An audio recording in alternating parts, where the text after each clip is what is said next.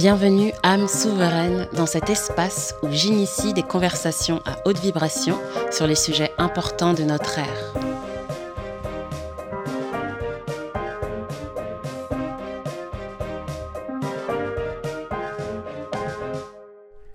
Aujourd'hui, j'ai l'honneur de t'offrir ma conversation avec Anouk Pragou, une amie très chère à mon cœur, une artiste plasticienne, une femme médecine, et une maman depuis peu du merveilleux, miraculeux Nino Elijah Sassilem Pragou. Et mon filleul aussi. Dans cette conversation, la première d'un volet de deux conversations, il s'agira de parler d'une grossesse absolument aventureuse, celle que Anouk a vécue, une grossesse par PMA, une grossesse à l'âge de 43 ans, une grossesse euh, dont le monde entier lui a dit qu'elle était impossible et qu'elle a finalement fini par co-créer avec l'univers. Accroche ta ceinture, car cette conversation va déboulonner, catastropher toutes les idées reçues que tu peux avoir sur la maternité, la grossesse et ce que ça signifie que d'être une femme souveraine. Bonne écoute, beloved. Ah oui, j'oubliais.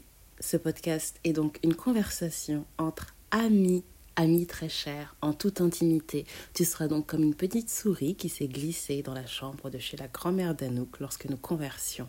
Et donc, par conséquent, il y aura par moments des petits bruits de draps, de frottements, d'oreillers, de couvertures que tu pourras entendre. Je t'invite à les ressentir encore une fois en présence, comme si tu avais été avec nous et euh, que tu profitais de ce doux moment d'intimité entre copines.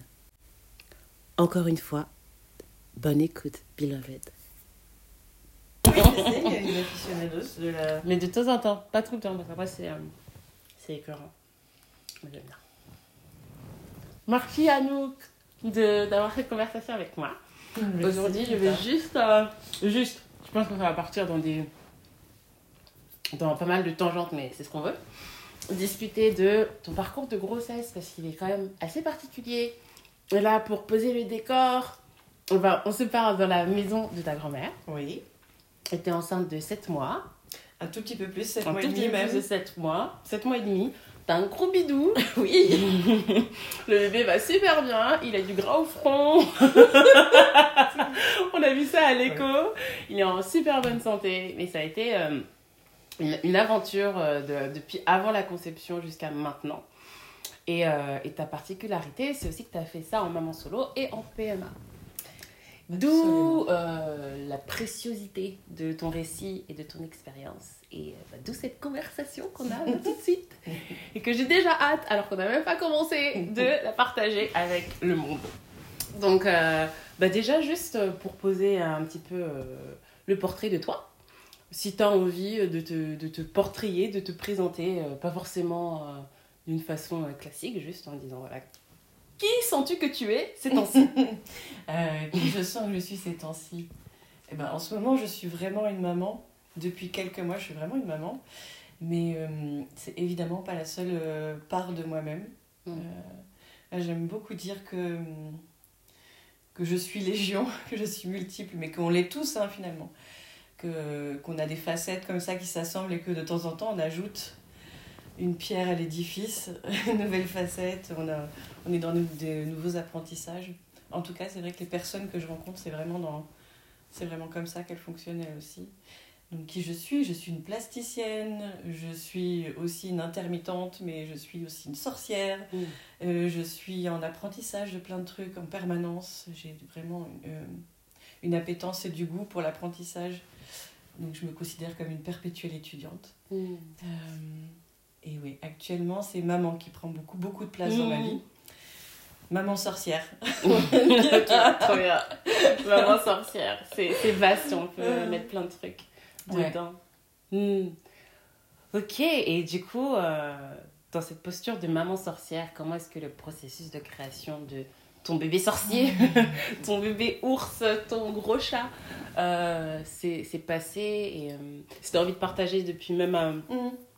avant ce processus particulier où là, tu as vraiment lancé toutes les démarches de la PMA d'abord en France puis ailleurs, mais vraiment depuis, euh, depuis le début de l'âge adulte, en fait, euh, comment est-ce que ça s'est articulé pour toi d'arriver jusqu'à bah, la maternité? Mais d'abord, euh, ce que je peux dire, c'est que j'ai toujours voulu être maman depuis toute petite. Et puis à un moment donné de mon existence, je me suis quand même posé la question est-ce que c'est une projection sociale? Est-ce que tu as vraiment ce désir d'enfant? Est-ce que, tu, est-ce que c'est, ça fait vraiment partie de toi? Ou est-ce que c'est, euh, est-ce que c'est quelque chose, euh, un désir qu'on a ancré en toi mais qui ne t'appartient pas? Donc j'ai travaillé un peu là-dessus. Et, euh, et non, j'avais vraiment envie, j'ai toujours eu envie d'être maman et je me voyais même avec une famille nombreuse.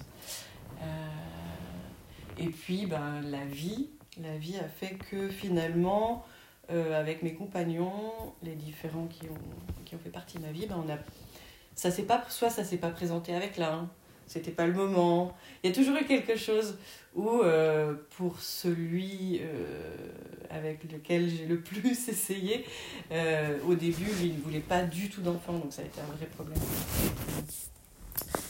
Et ouais. Ça, c'est vraiment le, le début de l'histoire, on va dire. Donc vous avez Et- essayé et toi, tu étais sûre que c'était avec lui, tu avais envie et il y avait quoi comme euh, enjeu émotionnel Bah, moi, j'avais très envie d'avoir un enfant avec lui parce que pour moi, un enfant, ça se faisait forcément en couple et dans l'amour. Mais évidemment, j'avais envie qu'il ait envie. Donc, c'est un, Mmh. un- un projet qu'il fallait qu'on partage. Mmh.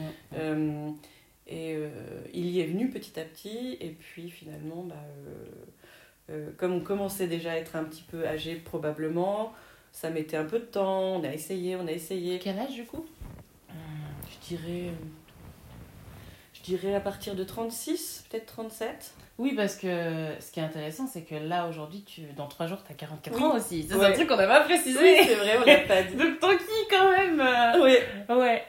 ouais, je vais avoir 44 ans dans 3 jours, effectivement, c'est mon anniversaire. Oui donc maman a 44 ans. Et euh, oui, donc on a dû essayer le temps que monsieur soit un petit peu euh, soit prêt. Mm. on, a, on a dû essayer à ce moment-là vers, vers 36-37 ans. Alors je suis pas je suis pas très précise parce que je suis pas très précise dans les chiffres en général, Mhm, dans les mhm. dates. Euh, mais je pense qu'au fond, lui devait faire ça pour me faire plaisir ou pour me garder. Hmm. Et pas sincèrement, parce que finalement, il s'intéressait pas euh, à tout le process. Quand je lui ai proposé qu'on fasse des tests, ça ne l'intéressait pas. Voire ça le rebutait très fort. Euh, chose que j'ai pu constater dans, dans plein de couples, hein, dans plein d'histoires qu'on m'a racontées derrière. C'est assez classique finalement. Euh, et puis, ben, c'était un grand enfant qui n'avait pas forcément envie de perdre sa liberté. Parce que Mm. c'est comme ça qu'il conçoit euh, la, la Mm. famille et le, et, et le fait d'être en couple avec des enfants. Finalement, on s'est séparés. Et euh, même pas un an après, je tombais enceinte par accident d'un amoureux de vacances que je connaissais depuis deux jours. Ah, mais ça, je Le savais truc. pas que c'était un amoureux de vacances. Tu, tu Ah, mais sais deux si. jours. Je, Si, si, je si. sais pour cette On venait de passer deux jours ensemble, quoi. Purée, Et un- incroyable. on venait de passer deux jours ensemble.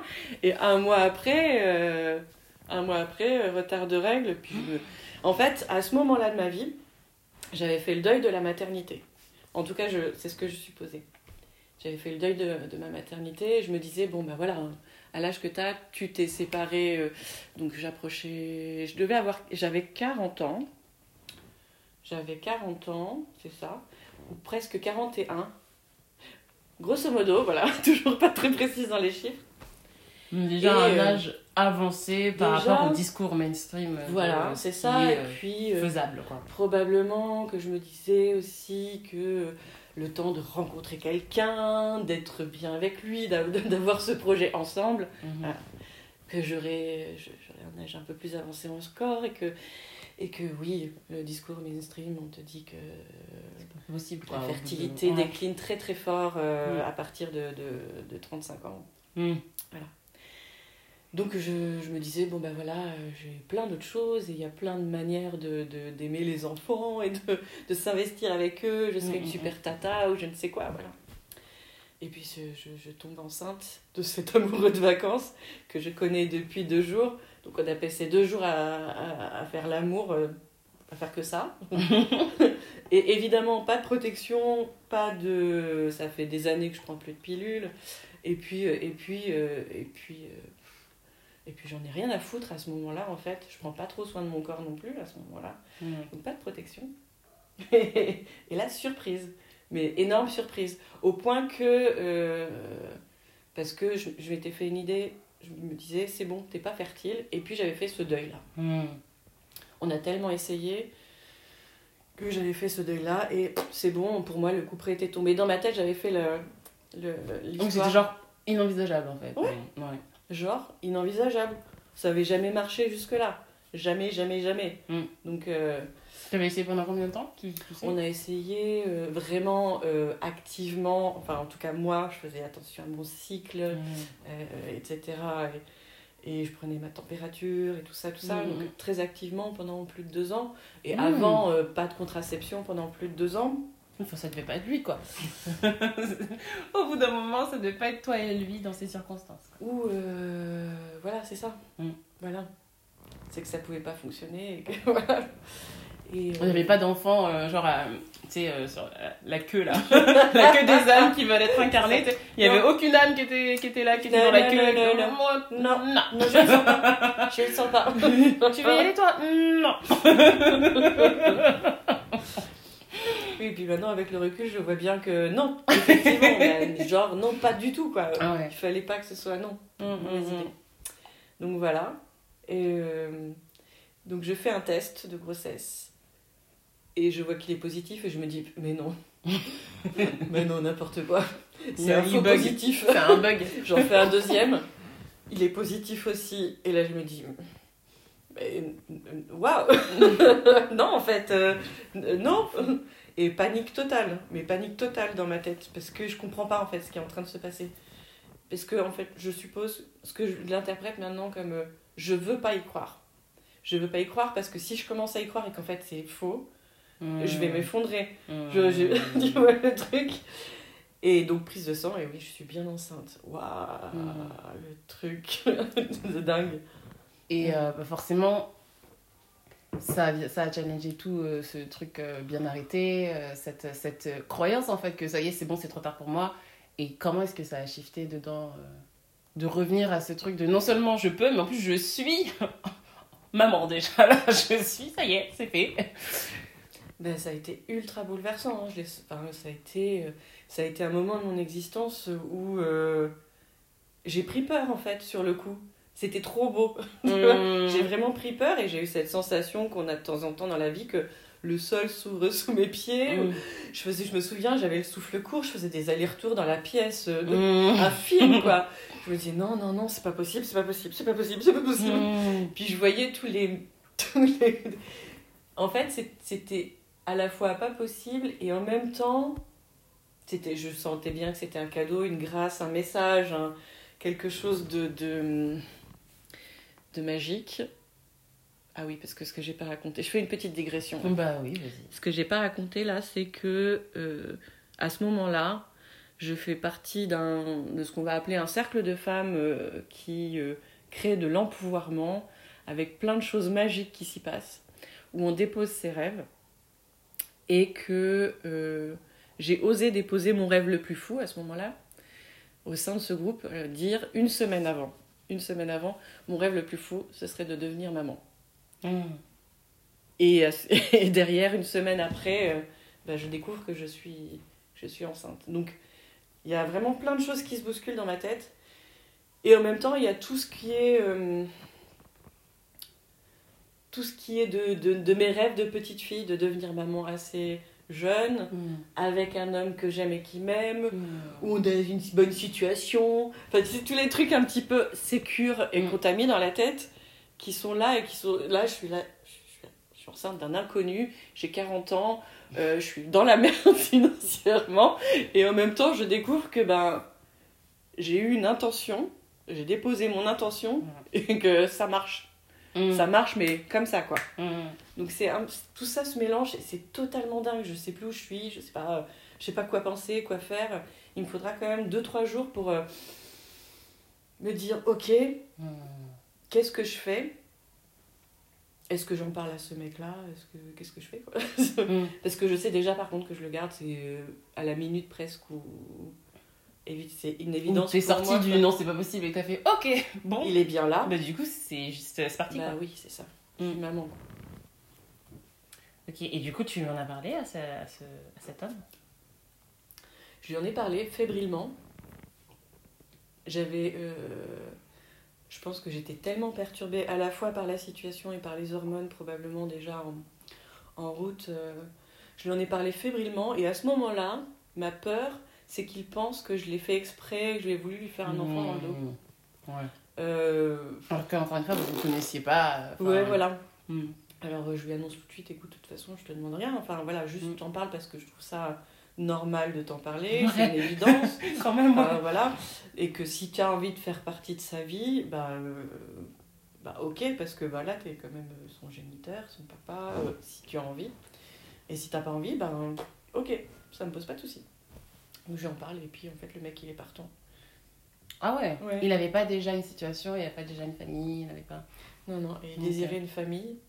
Et, euh, et on essaie même à ce moment-là d'être en couple. Ah ça Ça, a tu pas n'es marché. pas obligé, par contre. Ça a pas marché du tout. Ah, ça peut pas être l'enfant la raison, quoi. Ça a pas marché du tout. Non, mais on venait de passer un mois avant. euh, Ouais, c'est vrai, il y avait une super et moment. euh, voilà, il y avait une amourette. On se dit, bah Ouais, écoute, pourquoi pas, on le tente. Bon, ça a pas marché. Mais alors vraiment pas quoi.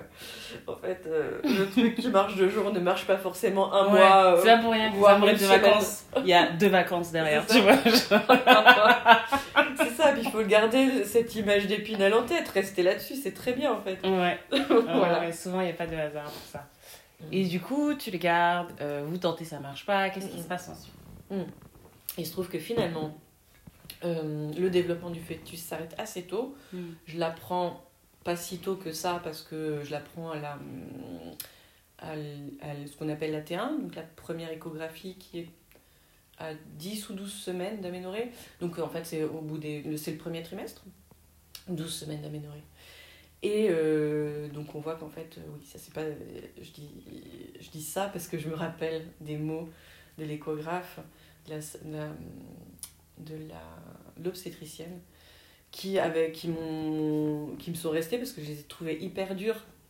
Ah, c'est, comme, elle a dit ça au lieu de il ou, ou l'enfant ou, le fœtus ou elle. Euh, au lieu de considérer sa, sa présence, Mm. elle dit ça ne s'est pas développé Hmm. ça, ça a arrêté de se développer. Et moi, ça m'a ça m'est vraiment resté parce que je trouvais que c'était euh, Insensible. hein. bah, clairement insensible. Et c'était euh, une manière de, comme une manière de me dire que t'as pas été enceinte. Ça n'a pas vraiment existé. Ça Ouais. Ça n'a pas été vraiment vivant, donc ça n'a pas vraiment existé. C'était pas vraiment Donc t'as pas vraiment de deuil à faire, Hmm. en fait. Ouais. Là, il y a un truc comme ça. C'est comme le, le, le- fausse couche. Ce terme-là, je l'aime pas du tout. Je préfère arrêt de grossesse. Et d'ailleurs, Hmm. on est de plus en plus à, à le dire. Euh, parce que fausse couche, ça sonne comme si euh, ce que tu as vécu était faux. Ouais. Comme si toute, toute la construction euh, projetée de cet enfant que tu t'es fait, qui grandit en toi, était, était fausse. quoi. Ouais, que ça avait été une hallucination, Oui, presque. Comme quoi. si ça n'avait pas existé. Mm. Ça a existé. Ouais, et, enfin, oui, il y a quand même une, une certaine vision un peu mécanique comme ça euh, de Oui, la grossesse dans, dans les milieux médicaux allopathiques. Et, et, et du coup, ouais, quelque part, comme tu le soulignes bien, ça, ça vient aussi enlever, presque retirer le droit au deuil. Ça vient invalider. Ouais, ton ça. ressenti, en fait. Mmh, ouais. C'est ça qui m'a profondément bouleversée euh, dans, dans ces mots. C'est, c'est, un petit mot. Ça n'a pas, Mais oui. ça n'a pas, ça n'a pas grandi. Mmh. Euh, Et qu'est-ce qui se passe du coup pour toi pour, à- après euh, Alors, cette, cet écho et bah, le à ce moment-là, je, je, je suis pas du tout soutenue par euh, ce fameux euh, amoureux de vacances. Euh,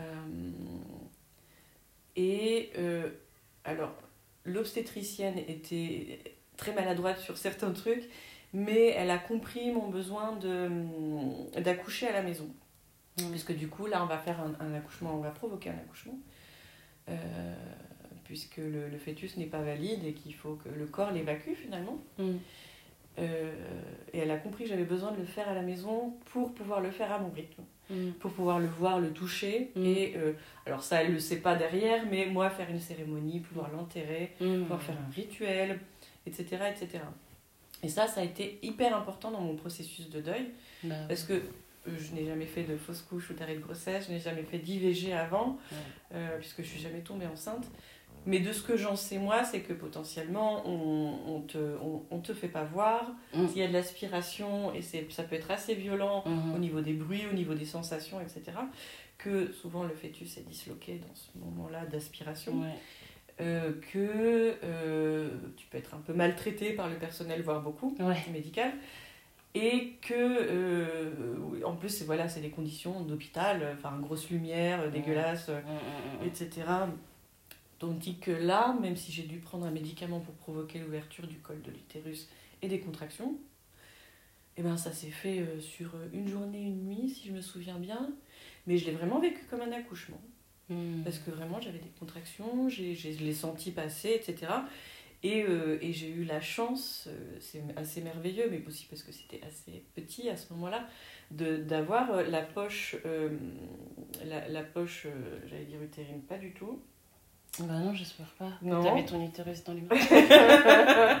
pas du tout, je cherche La les mots. les, les os, pas la poche des os Oui, la poche des os. C'est un nom euh, médical Oui, c'est un nom, Mm. mais là, ça ne me revient pas pas. grave, on a compris. Donc, qui était entière, avec un tout petit fœtus à l'intérieur. Tout Mm. était intact et j'ai vraiment pu Oh, le wow. tenir dans mes mains comme ça. J'ai pu, avant, recueillir euh, le sang qui s'est coulé, mais, Mm. mais aussi voir euh, tout l'endomètre, les morceaux et les cailloux de sang qui sortaient. Et je crois que c'était vraiment important pour moi de voir aussi, ben, oui, ça a existé. Ouais. ça, ça a existé. Ouais. Ça n'est pas une projection de, de ma part. euh, et, et bon, bref, voilà. Ah oui, je fais une autre digression, tu vois. Ça me revient au fur et à mesure. Je digresse.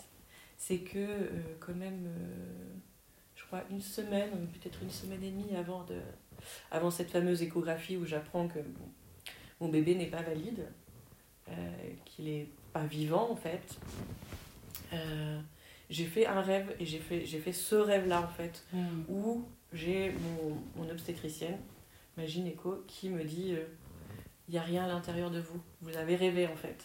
Mm. Et elle ne m'a pas dit comme ça.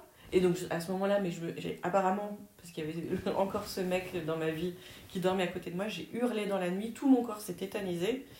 Et j'ai mis euh, quelques minutes à revenir à moi, à réussir, à- parce que mon corps était vraiment dur comme du bois et j'arrivais pas à reprendre pied dans la réalité. Mm. Il n'arrêtait pas d'essayer de me rassurer, de me faire respirer, de me demander ce que, il se demandait ce que j'avais surtout. Il est Ouais. se réveillant sur ça comme ça par une nana qui hurle de Mm, tous ses mm. poumons. Et, euh, donc en fait, je, je le savais avant de le savoir, mais avant qu'on me l'annonce, pardon. Euh, et voilà, digression pour expliquer un petit peu. nanana. Ensuite, oui, donc accouchement. J'ai vraiment pu euh, faire, faire ce processus de deuil parce que j'ai pu le voir, j'ai pu le tenir dans mes mains, j'ai pu l'embrasser. Mm. J'ai pu euh, faire plein de rituels autour. J'ai pu écrire autour de ça, du coup, aussi, parce que, parce que, parce que il y, a- il y avait. euh, y avait. c'était un vrai processus charnel. Mm. Et que j'ai vraiment vécu, encore une fois, un accouchement. Ouais. Et pour moi, c'est la première fois que je suis maman. Mm.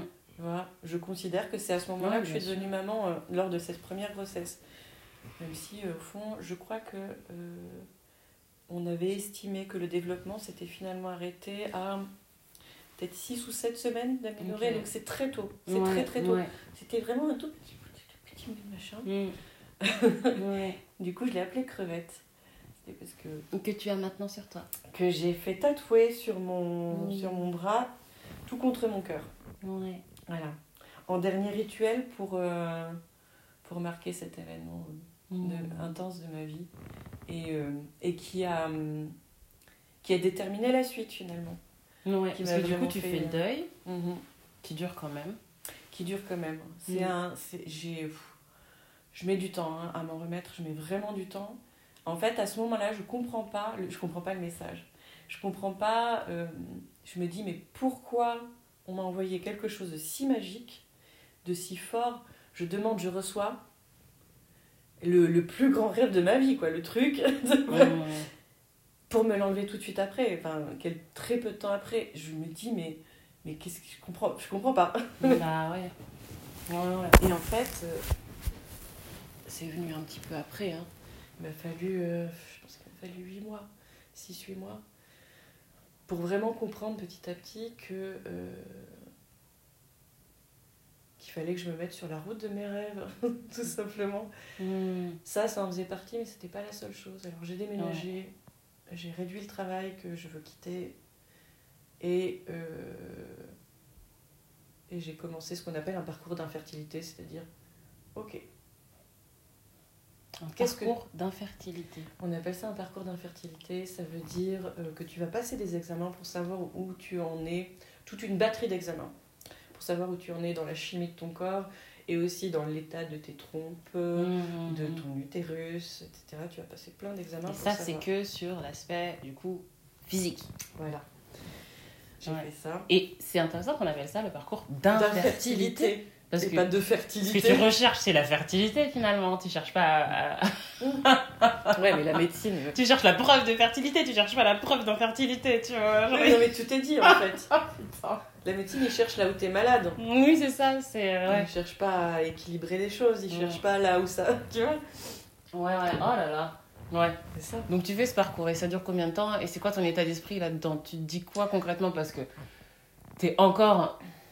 Enfin, tu sors du deuil, ou plutôt t'es dans le process fin de deuil et t'es toujours finalement euh, nourri par, cette, par ce conditionnement de bah, du coup l'âge, machin. Ouais. euh, et puis j'ai pas forcément les bonnes conditions. ouais. Et puis euh, si ça a pas pris une fois en plus, tu vois, t'as la première Voilà. expérience. Donc en fait, t'as tout ça. Donc c'est quoi ton état d'esprit quand tu fais ce parcours? Bah, on je appelle le que- parcours de fertilité parce que honnêtement, que- j'arrive pas à dire. Genre le parcours de fertilité. Mais je suis dans un état d'esprit de merde, clairement. non, je... non, parce qu'avant ça, quand même, euh, je me dis ça a marché. Je suis vraiment dans un état d'esprit de merde où je, veux- je me dis ça a marché une fois, euh, je veux un enfant, je veux un enfant, je veux un enfant, quitte à faire n'importe quoi avec mon corps, quitte à faire n'importe quoi avec le corps de quelqu'un d'autre. Mmh. Donc euh, je m'inscris sur Tinder et j'ai et j'essaie d'avoir un enfant sans leur dire dans leur dos. Ah là là. Évidemment, ça marche pas du tout, c'est pas du tout aligné, c'est Euh, n'importe quoi. C'est n'importe quoi. ouais. Je couche avec des hommes que je ne désire pas. Enfin, c'est n'importe quoi. Ah ouais, ouais, ouais. La totale. Là, je suis encore dans le processus de deuil. Je suis super malade. Je suis pas bien, quoi. Je, suis prête, je suis prête à, à- à- voilà, à me maltraiter et à maltraiter d'autres personnes. Et je me souviens aussi de ton rapport avec, ton- avec ta matrice aussi, Mm, mm. Avec l'utérus, qui était Je- encore dans un process de soins et de guérison. Et... J'en voulais très fort à mon corps. Je, je, je lui en voulais de, de, de ne même pas savoir faire ça, ce que tout le monde sait faire, en fait. Mmh. J'étais en colère contre lui. Donc contre mon utérus, effectivement, contre mon corps en général, contre moi euh, tout court, moi qui avais attendu tant d'années pour prendre les choses en main. Pour Mmh. vraiment prendre les choses en main, pour, euh, pour affirmer aux hommes qui sont passés dans ma vie et que j'ai aimé, et qui m'ont aimé, que c'était vraiment primordial pour moi et pour en faire une priorité. Mmh. Voilà. Je, je- donc j'étais en colère de tous côtés et du coup, euh, bah, je me suis vraiment maltraitée à ce moment-là et j'ai maltraité d'autres personnes. Donc, Oui, c'est un peu anti, anti, euh, antinomique et puis euh, de, de chercher à créer la vie dans ces conditions finalement. Dans autant de tension et de contraction et de. Ouais, et donc forcément ça prend pas. Ça prend pas. Et d'un autre côté, je suis vraiment tiraillée par deux, deux pans. D'un autre côté, je commence à être vraiment dans le développement spirituel, de plus en plus, dans le développement personnel aussi, à essayer de guérir des choses, Mm. à comprendre des choses sur moi, sur ma généalogie. Donc, euh, en parallèle de, à un moment donné, j'arrête les conneries Tinder, machin, hein, Mm. quand même. Et, et donc, je commence à passer euh, ces examens qui concernent vraiment la physiologie et euh, où est-ce que ça pêche, où est-ce que t'es malade? Ouais, super. Cherchons activement, on est sûr de trouver. Hein. et, euh, et donc, euh, en fait, je travaille sur les deux pans, deux choses assez antinomiques. Donc, je fais aussi beaucoup de soins euh, énergétiques. Mm. Je reviens à des choses qui m'ont beaucoup plu et beaucoup nourri dans ma vie, euh, comme l'ayahuasca, la respiration holotropique. J'ai euh, j'ai de beaux, de, de, de magnifiques messages qui me, qui me disent que je suis sur la bonne voie, en fait. Mm. Euh, et que ça va se concré- concrétiser. Euh, je fais de l'appel d'âme, je fais. Qu'est-ce que j'ai fait d'autre? J'ai fait mais, un tas de soins et je fais de la médecine chinoise et j'ai jamais été. euh, je suis traitée par un, un super gars qui fait médecine chinoise avec les plantes et l'acupuncture, Ouais. les deux en- conjointement. Et je, mon corps n'a jamais été aussi équilibré Hmm, je me souviens, Énergétiquement, parlé, je suis vraiment euh, avec ce déménagement, cette vie qui me correspond beaucoup plus. euh, je commence à vraiment m'aligner. Et en parallèle, ben, euh, la médecine me dit oui, oui, ben, en fait, non, ça ne va pas du tout. T'as un, un utérus qui, ça va, lui, mais par contre, tes ovaires ne fonctionnent plus, t'en as un atrophié, t'as tes hormones qui marchent pas, tatati, tatati, tatata. Bref, Ouais. Bref, en gros, euh, on me dit avec ton matériel génétique, impossible. Je ne sais même pas comment ça a pu marcher une fois. Mais ben, ça a marché une fois quand même. Ouais. Donc Bah, euh, la magie, elle existe, elle est là, Ouais, déjà de ouais. un. Et, euh, et puis, je vais quand même voir un spécialiste de la PMA pour, pour faire le bilan un peu là-dessus, quoi, pour qu'il me dise comment, comment, on peut, comment on peut faire, puisque à ce moment-là, ça y est, je suis, euh, je suis vraiment euh, sur le chemin de me dire ben, on va faire de la procréation médicalement assistée. Mm. Euh, On t'a arrêté d'ess- d'essayer de voler du sperme. non, oui, j'ai-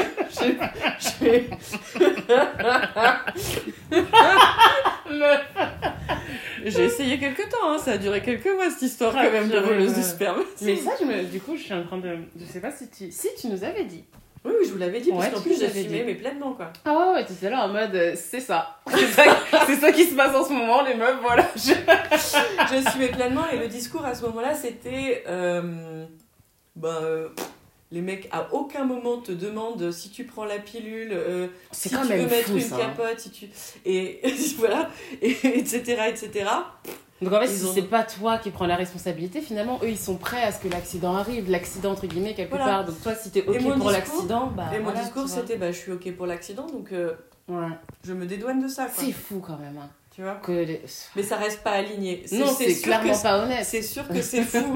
c'est fou qu'ils se, ne se préoccupent pas. ça euh, dingue. Mais il n'y en a aucun. hein, sur- J'en ai eu euh, au moins une bonne dizaine de mecs sur quelques mois. Wow. Aucun, mais aucun, aucun. Aucun ne m'a posé la question, ne s'est posé la question avant, après. euh, parce que des fois, il y en a, ils réagissent un peu après, genre. Oui, oh, bah fait, ouais, quand même. hein. ouf, ou, euh, Oui, oui, ça va. mais là, rien, quoi. Aucun. Bon, ça Ouais. reste pas. Étude de cas. Mais oui, bien sûr, bien sûr, bien sûr. Ça reste Ça, c'est pas une question. malhonnête et tout ça, C'est bon. une question, genre l'enfant volé, tu sais. genre, voler un enfant avec tes trompes. Qu'est-ce que tu lui racontes après à ton Ouais, c'est tout, vraiment pas un, un- terrain fertile pour, euh, pour l'épanouissement du gosse après, quoi, c'est sûr. Et puis sachant que même, quand, même si t'étais dans cette dynamique de je demande rien au dude en fait, lui, l'enfant Ben, aura des questions. Bah, bien sûr. c'est juste la moitié de lui, sûr. tu vois, genre sur le plan physique que. Pouf Donc ouais. Donc là, du coup, t'es PMA et t'as quel âge du coup Eh bien, j'ai 41 ans passés de quelques mois. Et en fait, quand je vais voir ce spécialiste, avec tout mon dossier, tous les examens, ta ta ta ta, euh, bah, j'ai encore droit à la PMA en France, euh, logiquement, puisque c'est jusqu'à tes 42 ans, jusqu'à jusqu'au jour de tes 42 ans. Donc là, t'avais 41 ans. Comment Et quelque chose, 4 mois, je crois. Oui, c'est ça. et 4 ou 5 mois. Pardon. Et, euh, et en fait, il, m'annonce direct que euh, bah, dans ce délai-là, ça va pas être possible en France. Donc, il peut rien faire pour moi. Parce que, les, surtout pour le don d'ovocytes, donc qui me concerne moi, en plus du don de spermatozoïdes, Mm. euh, c'est encore plus long. C'est déjà long en France, on a beaucoup de listes d'attente, apparemment, de ce qu'il Mm. me dit. Mais ça l'est encore plus depuis qu'on l'a ouvert aux femmes seules comme moi Hmm. et aux couples lesbiens. Hmm, Voilà. ok. Et du coup, mais moi, ce que, moi de ce que j'ai suivi de l'extérieur et avec. euh, Enfin, c'était euh, sur Pointillé, j'ai pas eu toute l'histoire comme je l'ai maintenant. Du coup, c'est vraiment euh, cool, non seulement pour moi, mais aussi euh, pour toutes les personnes qui vont écouter. Mais je me souviens que.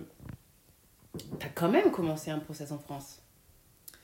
C'était juste les tests et les, les, juste parcours. C'était juste les, les, les tests, les examens.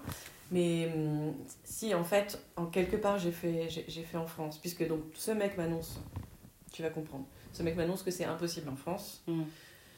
sur le coup, euh, moi je suis effondrée, je me dis, parce que je connais un petit peu les prix ensuite à l'étranger. Parce que là, je me... le truc de la France, c'est que bah voilà, t'es français, t'as l'assurance maladie qui prend en charge quand même. Tu vois? C'est vrai que ça prend en charge tout. Une majeure partie. Du coup, on part sur du quoi? Pour des, dans des chiffres à peu près concrets. Alors je sais, en fait, je sais pas combien ça coûte en France, mais ce que je sais, c'est que c'est remboursé. Ouais. Mais en tout cas, c'est plusieurs milliers d'euros. C'est plusieurs milliers d'euros remboursés. Ouais, ouais. Mais euh, ce que je sais, c'est que oui, déjà, les traitements, rien que les traitements hormonaux, voilà, t'en as pour plusieurs milliers d'euros. Mm.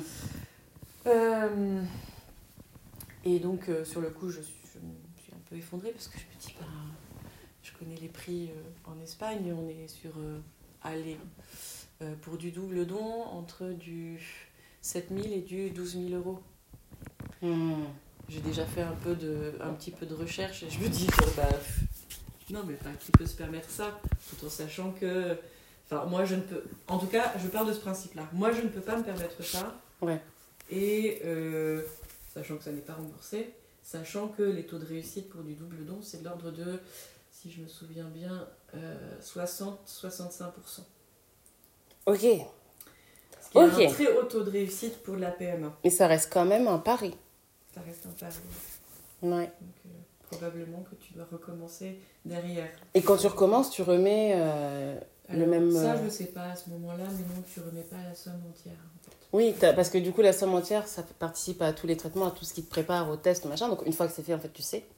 Et après, tu as que, les euh, injections ou ce genre de choses. C'est ça que tu regardes. la, la somme entière, c'est pour. euh, ça comprend la fécondation. Donc, euh, on- ça comprend réunir les gamètes femelles, les gamètes mâles, la fécondation et le développement jusqu'à 5 jours d'embryon et leur euh, congélation pour, euh, pour plus tard. Euh, La congélation des gamètes, des, des embryons. des embryons. Des embryons de Ok. 5 jours. Ok, C'est ce qu'on appelle des blastocystes. ok. Donc, en fait, la PMA, tu te fais euh, injecter des blastocystes. Oui, c'est ça. On te, on- un, pour ma part, on te. Ouais, on tu te t'as pas fait des jumeaux. on te, non, non. On te dépose euh, en- dans l'utérus euh, un à plusieurs embryons de 5 jours. Plusieurs embryons, c'est au cas où il y en ait qui prennent pas, c'est ça? Alors, plusieurs embryons, c'est au cas où il y en a qui prennent pas. C'était de, de coutume, on faisait ça beaucoup, beaucoup, beaucoup avant. Maintenant, ils ne le, ils le conseillent pas parce que euh, les grossesses gémellaires sont un peu plus compliquées. Mm, Surtout, pour, plus tu avances en âge, plus elles peuvent être compliquées. mm. Ça, ça fait des grossesses qui sont plus à risque, et pour la femme et pour les enfants, euh, qui sont considérés plus à risque, et pour la femme et pour les enfants. Moi, surtout, je ne voulais pas de jumeaux de base. De, Mm, mm, Je ne voulais pas, donc euh, c'était même pas une question pour moi. Mais maintenant, vraiment, ils ne le conseillent pas, d'autant que euh, la, la technique s'est tellement améliorée que ils, ils ne gardent que des embryons de ce qui s'appelle de classe A. Aldous Huxley, genre le meilleur du monde, tu vois. La classe A, B. Oh, Donc, ils te donnent que les classes A et B, minimum B. Mais du coup, ça s'arrête à B, techniquement. Il n'y a plus, euh, il n'y a pas genre C, D, E, Bah, que... Ils en ont d'autres, mais ceux-là, ils sont pas conservés. Si, si Oui, c'est ça. Mais du coup, ils très bonne classent pas en dessous de B, finalement. Ouais, ok.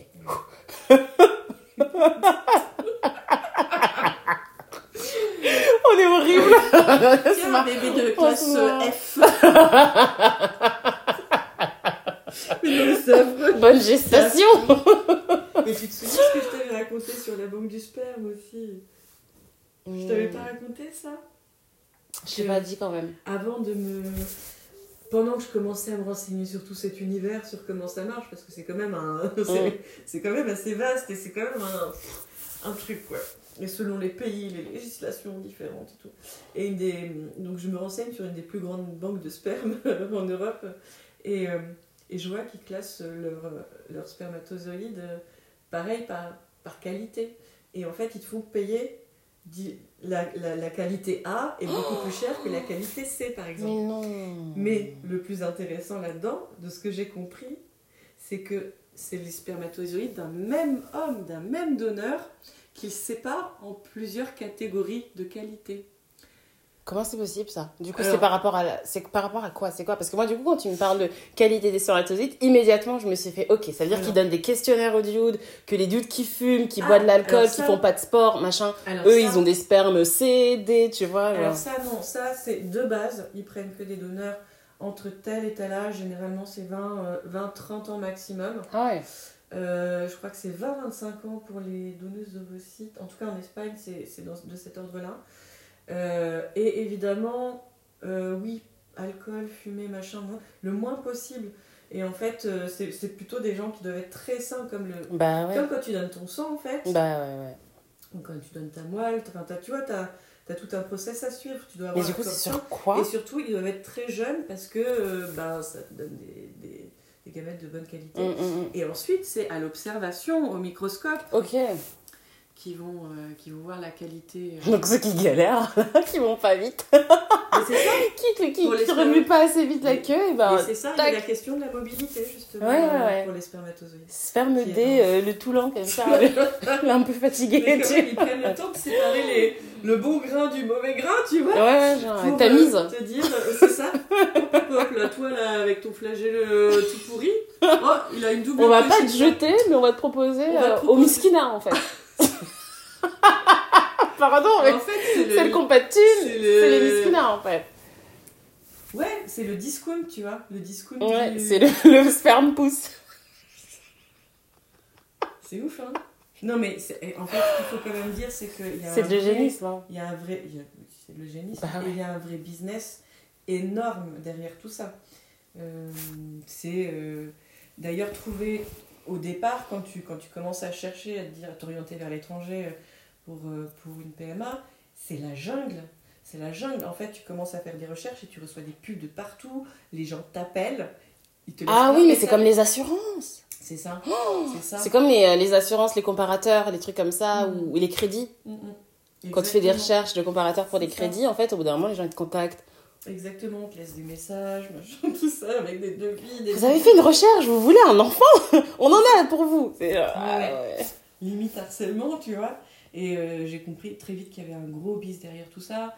Et j'ai eu la chance, enfin, c'est pas la chance en fait, j'ai fait suffisamment de recherches et, de, et je me suis suffisamment connectée à tout ça pour, euh, pour que quelqu'un arrive dans ma vie qui euh, a pu m'orienter vraiment. J'ai une super accompagnante française qui vit en Espagne et qui est passée par la, par la PMA deux fois, si je ne m'abuse, et qui maintenant, elle, accompagne d'autres personnes. Euh, Hmm. parce que c'est d'une part de quoi il s'agit, comment Ouais. c'est comment c'est euh, émotionnellement, euh, comment ça peut te prendre beaucoup, très très fort. Et, et elle connaît un petit peu le système, elle le connaît très bien même. Et donc elle, elle a fait une sélection de cliniques selon, euh, euh, qui sont des, des cliniques éthiques d'une part, mais aussi très très très efficaces, moins chères, Hmm. parce qu'elles n'ont pas d'actionnaires. Ah oui, du coup, c'est ouais. ok, ouais. Donc euh, l'argent que tu donnes va directement au médecin, euh, aux soins Ouais. qui te sont prodigués en fait. Oui, Et ouais, pas, ouais, ça euh, fait pas des et pas circuits bizarre. euh, Voilà. sombres, bizarres. Exactement. Donc c'est forcément c'est moins cher. Euh, et qui, elle a fait toute une sélection aussi pour différents problèmes de fertilité. Hmm.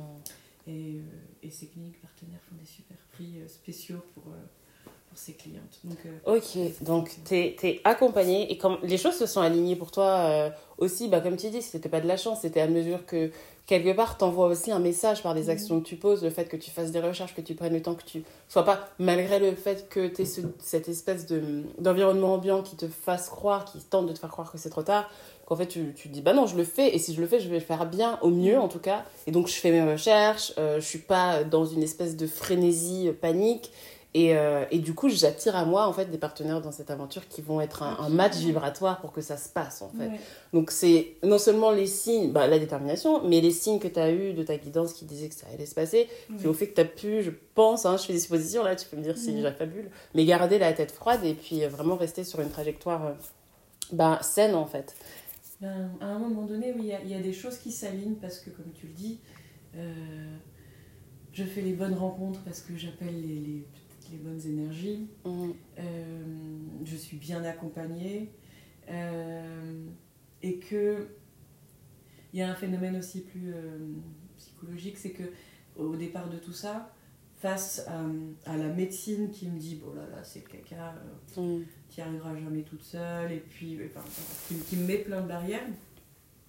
Moi, à un moment donné, j'ouvre mon cœur et je sens très fort que c'est possible, que la magie est là, que c'est même plus que possible, que je suis déjà une maman, il faut que j'appelle l'âme de cet enfant Et, euh, et aussi, face à tout ça, j'ai besoin de, de me sentir active parce que souvent dans les parcours médicaux, on est un petit peu dépossédé aussi de son corps et de, et de, de, de sa, de, de son pouvoir. Mhm.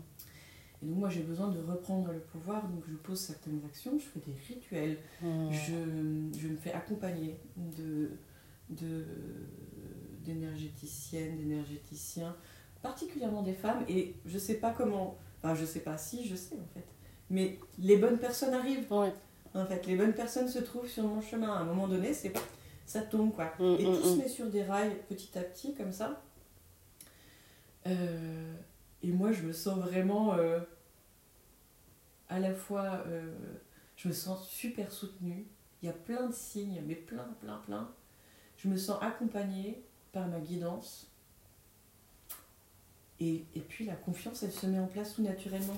Mhm. Et si toutes les personnes physiques autour de moi me soutiennent, je sens bien qu'elles sont pas. euh, elles ont peur pour moi. Bah ouais. Et du coup, oui, ça moi. se passe comment Euh, Parce que voilà, on sait que quand même, intérieurement et puis spirituellement, tu as quand même un, un, un système de soutien assez puissant qui va te permettre d'être ancré dans ta démarche. Donc, tu as le cercle de femmes en question dont on a déjà Mhm. parlé, donc tu continues de participer et tu reposes ton rêve d'être maman Mhm. dans un autre cercle, enfin dans la continuité du cercle. Tu as bah, tous les signes, les synchronicités, ta guidance, tout ce que tu viens de dire, qui est méga positif et qui t'encourage et qui te donne de, Ouais. de l'énergie. Mais en parallèle, il y a comme cette énergie euh, de résistance aussi de, bah, de, de la médecine allopathique, euh, de, de, de tout le dehors comme ça, mais peut-être aussi des personnes qui ont peur pour toi. Et du coup, ça se passe comment à ce niveau-là? Comment est-ce que tu gères? Et, quel, et, et en plus, ce qu'on pas précisé, c'est que tu as déménagé de Paris euh, sur, le, sur la terre de ton père, donc tu t'es fait un petit chez toi, un petit nid euh, sur le terrain de ton père, donc en fait, tu es à Dans proximité les de, dans les Cévennes, ouais. Et, euh, et du coup, tu vis avec ta famille, en fait, quelque part. Tu vis Ouais. avec ton père et, et sa femme Anne. Et du coup, tu as, accès à leurs énergies, enfin, quotidiennement. Tu interagis avec ces énergies. Comment ça se passe et comment est-ce qu'ils le vivent de devoir. Parce que pour toi, ce que tu m'as déjà dit ces derniers temps, c'est que, bah, qu'on en a parlé euh, il y a quelques jours, tu m'as dit, mais non, c'était pas une bataille tant que ça. Mais après, c'est parce que toi, tu es la personne que tu es, avec l'ancrage que tu as, avec, euh, avec la résilience, en fait, avec le, le courage, avec cette sensibilité qui fait que, bah oui, tu peux alchimiser des difficultés sans que ça te terrasse, peut-être plus qu'une personne qui, qui croit en rien ou qui, est, ou, ou qui est plus pessimiste, enfin, tu vois, qui n'a pas eu le parcours de vie qui t'a mené à être là, toi, de maintenant. Donc en fait, toi, pour toi, c'est peut-être pas, c'était peut-être pas un combat. Et surtout maintenant que tu l'as dans le bide et qu'il est énorme et qu'il est joufflu et qu'il va très bien, tu vois. Il y a ce truc de mais non, ça va, tu vois. Je Ouais. vois bien ce- quand même ce shift. Mais moi qui ai été témoin, même extérieurement, euh, et moi qui suis moi quand même, hein, Non, il y a eu plein de moments très durs. il y a eu des moments, euh, juste de te voir, c'était dur pour moi en fait. Et j'avais, peur pour toi. Et j'ai fait moi le taf de garder mes vailles pour moi. Mm. Parce que je suis consciente de garder les mots aussi, Mm. de pas dire certaines choses, de pas penser certaines choses, de te laisser dans ton pouvoir en fait, de pas hijacker ton process. Mais c'est vrai qu'à des moments, moi notamment l'été dernier, ne serait-ce que Mm. l'été dernier, quand je t'ai vu batailler avec les cliniques qui voulaient pas te prendre, etc., qui, qui te mettaient des bâtons dans les roues, qui te traitaient pas bien et tout, bah ça me touchait, ça me faisait du mal en fait. Et du coup, je me disais, euh, si ça se passe pas, après tous les efforts qu'elle fait, ça va vraiment être dur et tout ce qu'on peut faire, c'est- moi tout ce que je peux faire, c'est être là pour elle. Je vais pas lui dire, oh si ça se passe mal, tu vois. Ouais, ouais. Mais comment ça s'est passé avec ta famille qui a peut-être pas cette conscience-là et qui devait peut-être pas avoir forcément les filtres adéquats pour, euh, bah, pour pas laisser euh, ça, Ouais. euh, leur peur, euh, t'influencer ou Bah, te c'est vrai toucher? qu'il y a quelques jours, je te dis non, mais en fait, c'était pas si. c'est Ça s'est un peu fait comme ça. Et c'est- c'est pas tout à fait vrai. Maintenant, avec le recul, je vois que, que, que tout était là. Mais sur le moment, je l'ai pas forcément vécu comme ça, effectivement. Bah oui. Et mon entourage non plus. Mais déjà, l'entourage, il y a. Je crois qu'au début, il y a de l'incompréhension. Pourquoi tu veux faire ça toute seule quoi? Enfin, Et pourquoi Et pourquoi et pourquoi tu passes par euh, de la médecine alors que ça a marché une fois? Il y avait un truc, euh, mon père des fois me, me demandait, euh, parce que j'avais deux petits copains à l'époque Ah où mon père m'en parlait, et il me disait mais pourquoi s'il y en a un qui est ok, euh, pourquoi tu, pourquoi ça, bon, il y avait l'incompréhension de leur part, et euh, en fait toute ma famille a vécu euh, ce premier accouchement, ce premier deuil, euh, l'a vécu de façon extrêmement traumatisante. Mm. Euh, ils ont eu très mal pour moi, mais je crois que ça a été un vrai deuil. Pour eux aussi, vraiment très très Mm, fort. Parce mm. que quand je leur ai annoncé, parce que je leur ai annoncé très tôt, parce que j'étais tellement Mm. ah, émerveillée et tout, c'était une telle joie pour eux que voilà, eux, ils ont vécu un deuil très fort. Et je crois qu'ils ont eu très peur d'y croire, de nouveau. Mais très très très très peur. Mm, mm, mm. Euh, et puis donc l'incompréhension un petit peu, genre pourquoi tu veux insister euh, quelque chose de l'ordre, quitte à te faire du mal, parce que parce que parce qu'il y a de grandes chances que ça ne marche pas. Bah ouais. Parce qu'il y a de grandes chances que tu te rétames, ma fille, et tu vas tellement en chier, ça va être tellement dur. C'était ça que moi je disais dans leur Bah ouais. dans ce qui me dans ce qui me, me balançait en énergie, tu vois. C'était ils avaient peur pour moi, ils avaient peur pour eux aussi, ils avaient peur d'avoir mal aussi, très très peur.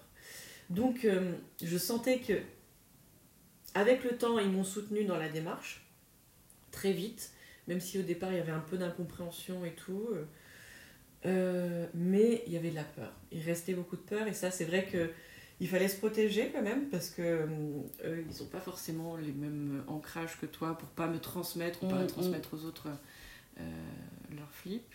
Je me souviens que euh,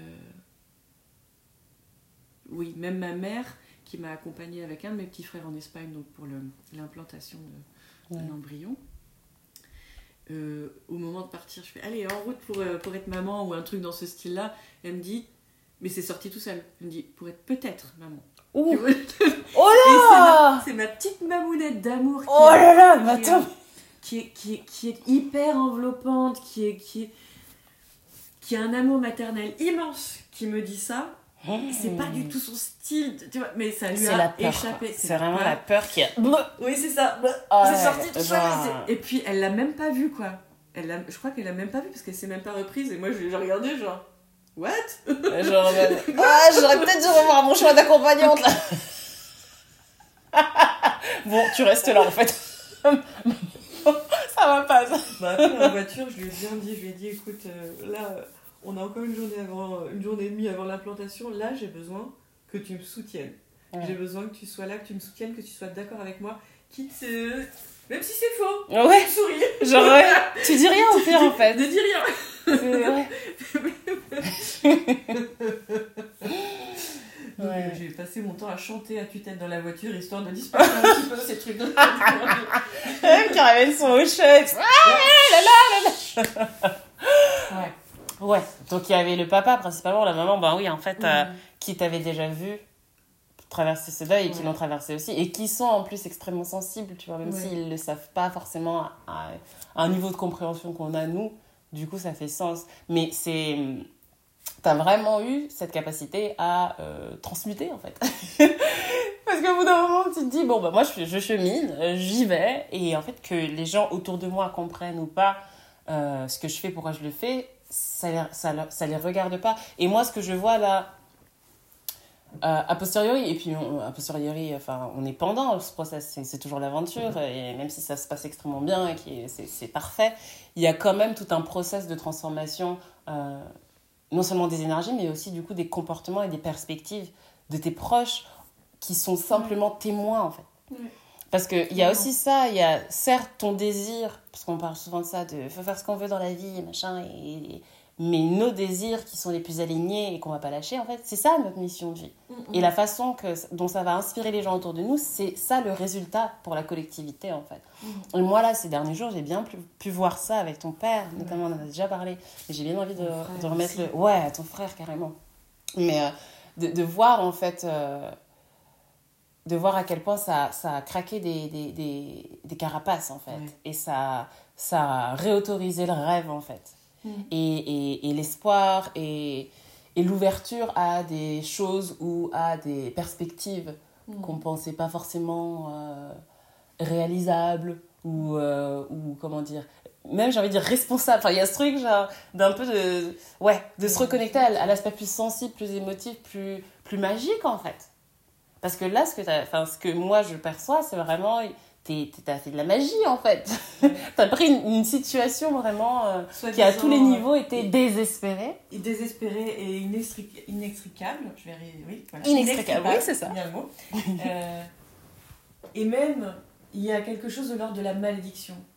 tu vois, il y a quelque chose comme ça pour eux que je sens planer, qui euh, de pas pouvoir vraiment avoir accès au bonheur, de pas pouvoir euh, Mmh.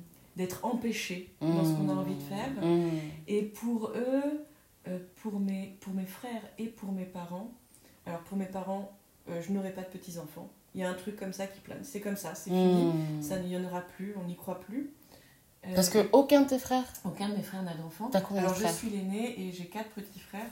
Mais je suis l'aîné, je vais avoir 44 ans. Mon, le premier de mes frères, lui, a 43. Le deuxième a 38. Mmh. Le troisième a 33. Oui, c'est ça. Et aucun n'a d'enf- n'a d'enfant. Aucun n'a d'enfant. Toi, tu dis, il y a toi et trois frères. Oui, et après, il y a mon dernier petit frère qui est mon demi-frère. Oui, 15 ans. d'accord. Qui a 15 ans. Lui, c'est bon, il a le plus jeune, oui, c'est vrai c'est pour ça que je l'ai pas cité. Oui, oui, Il oui. n'a pas d'enfant à 15 ans. Ouais. Et, Enfin, euh, si on est responsable.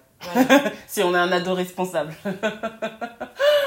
Sans jugement aucun, lui, lui n'a pas d'enfant. Pas de jugement. Il est occupé à faire des treks dans la forêt, ça lui va très bien. Ouais. Et euh, moi, je sens très tôt que euh, cette grossesse et que ce parcours qui fonctionne, qui fonctionne pas, à un moment donné, pour moi, il s'agit pas de devenir maman à tout prix, de réessayer forcément de forcer les choses, la médecine ou quoi.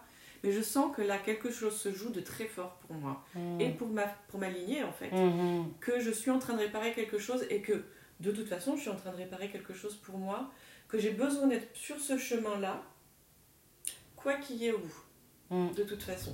Mm. Bon, il se trouve que Mm. le bout est Ouais. le bout est magique et merveilleux et incroyable et dingue et pff, et je, je chaque jour je me dis c'est fou ouais. Mais moi, rien que de te voir avec euh, le gros vent, là, comme ça. Parce que la dernière fois qu'on s'est vu, c'était en mars, avant que je, je tente mon aventure au Portugal. Et, euh, et là, du coup, ouais, euh, je suis revenue il y a une semaine et, Poup.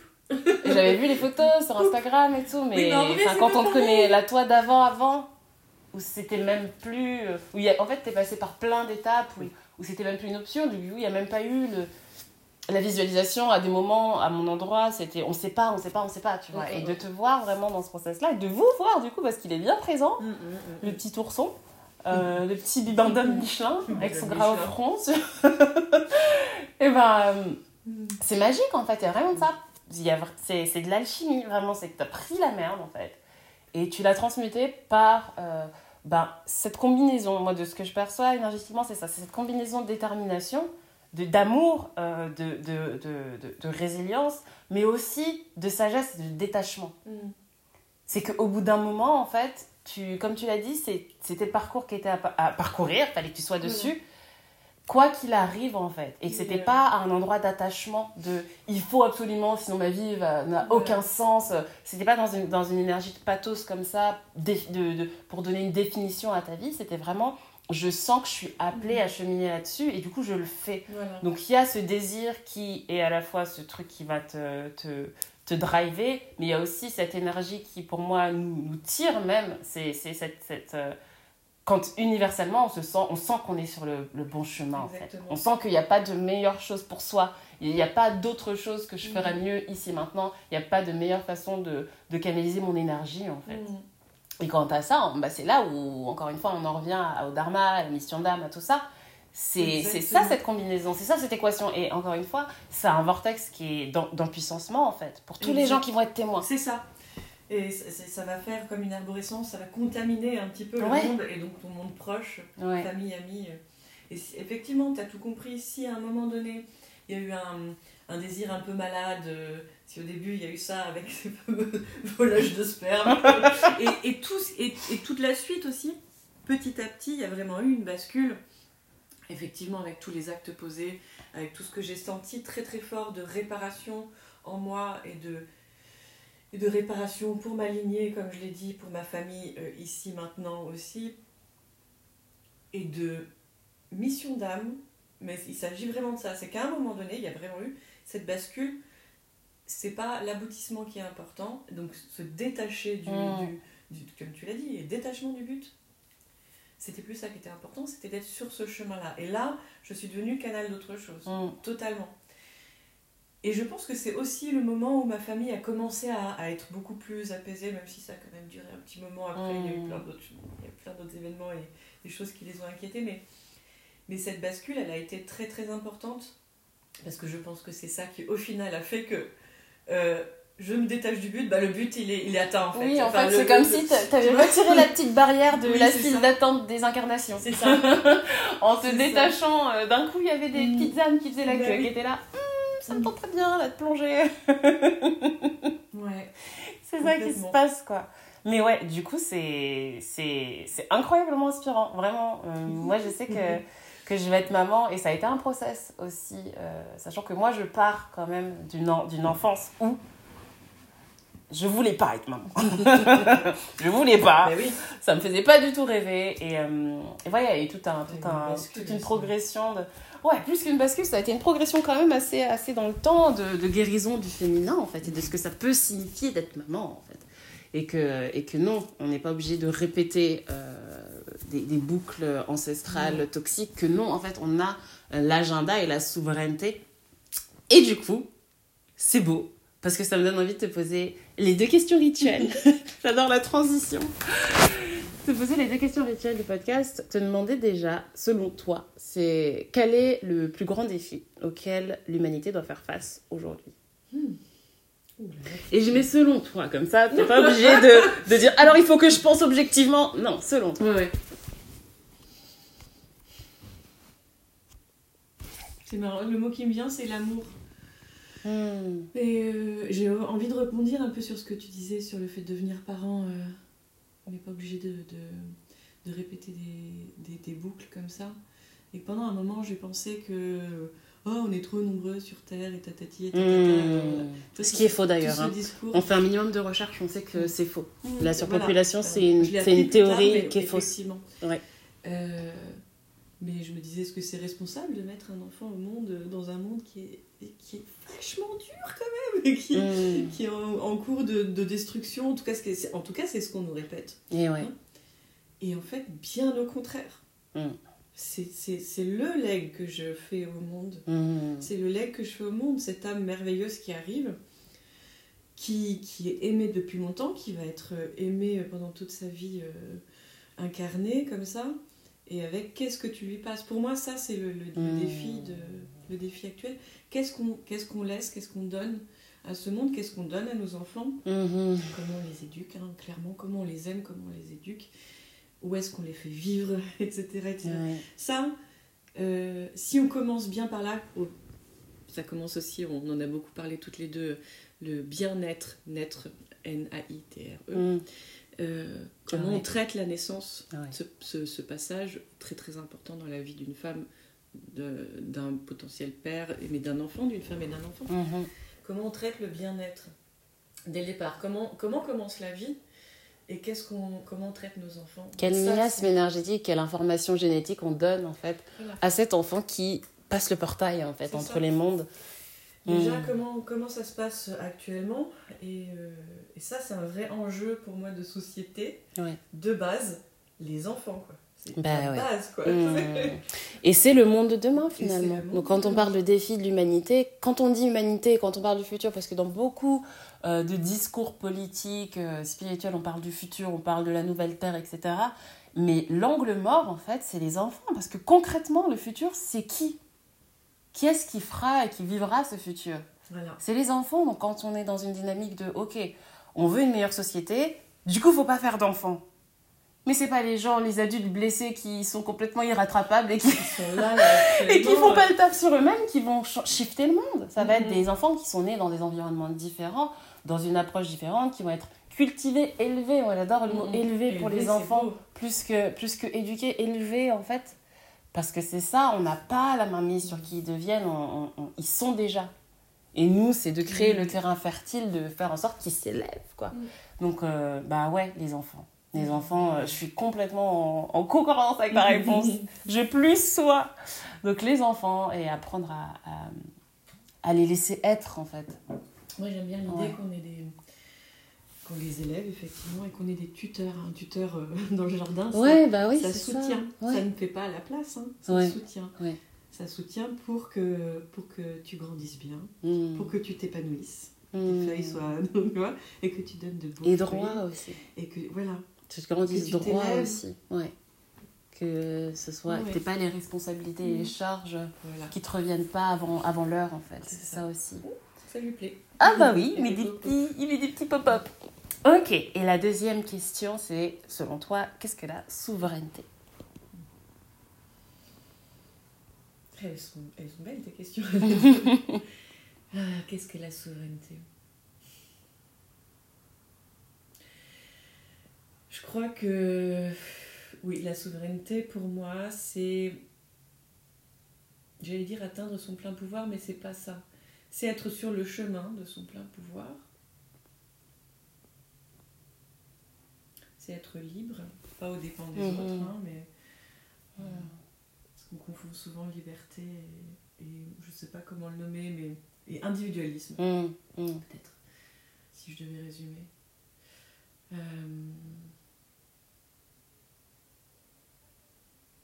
ouais, voilà, c'est ce qui me vient pour l'instant. J'ai très envie de faire pipi. Merci pour ta réponse. Bah oui, être sur le chemin de la liberté, carrément. De, de la... Ouais, c'est ça. La liberté, pour moi, c'est ça. C'est la souveraineté aussi. C'est un des aspects. Après, la souveraineté, ça a plein de... Ça, quand même, Mais ouais, c'est le premier truc qui vient, en fait, quand on entend souverain, finalement. Et oui, pas aux dépens des autres. Mhm. Parce qu'il y a une distorsion autour du, de- du mot souverain. Mhm. On pense euh, à une énergie royale, comme ça. Et du coup, de- Je l'avais jamais vu comme ça, mais c'est tellement imagé, c'est exactement ça quand je te parle d'individualisme. Ouais. Euh, c'est ça, c'est. Ok, on est des individus, mais pas aux dépens d'autres. Pas, Ouais. pas pour maltraiter les autres. Ouais. On pas- l'est, en pas fait. détaché de, Mm. du, du, du, du reste du monde, en fait. Bah ouais, en, en, en interconnexion, en interdépendance. Et, ben, et j'ai envie de te laisser aller faire pipi quand même. hein. Oui, Parce que ça t'abuse sûrement. Mais d'abord, j'ai envie de te dire merci. Merci, merci beaucoup. Merci, Mamanouk.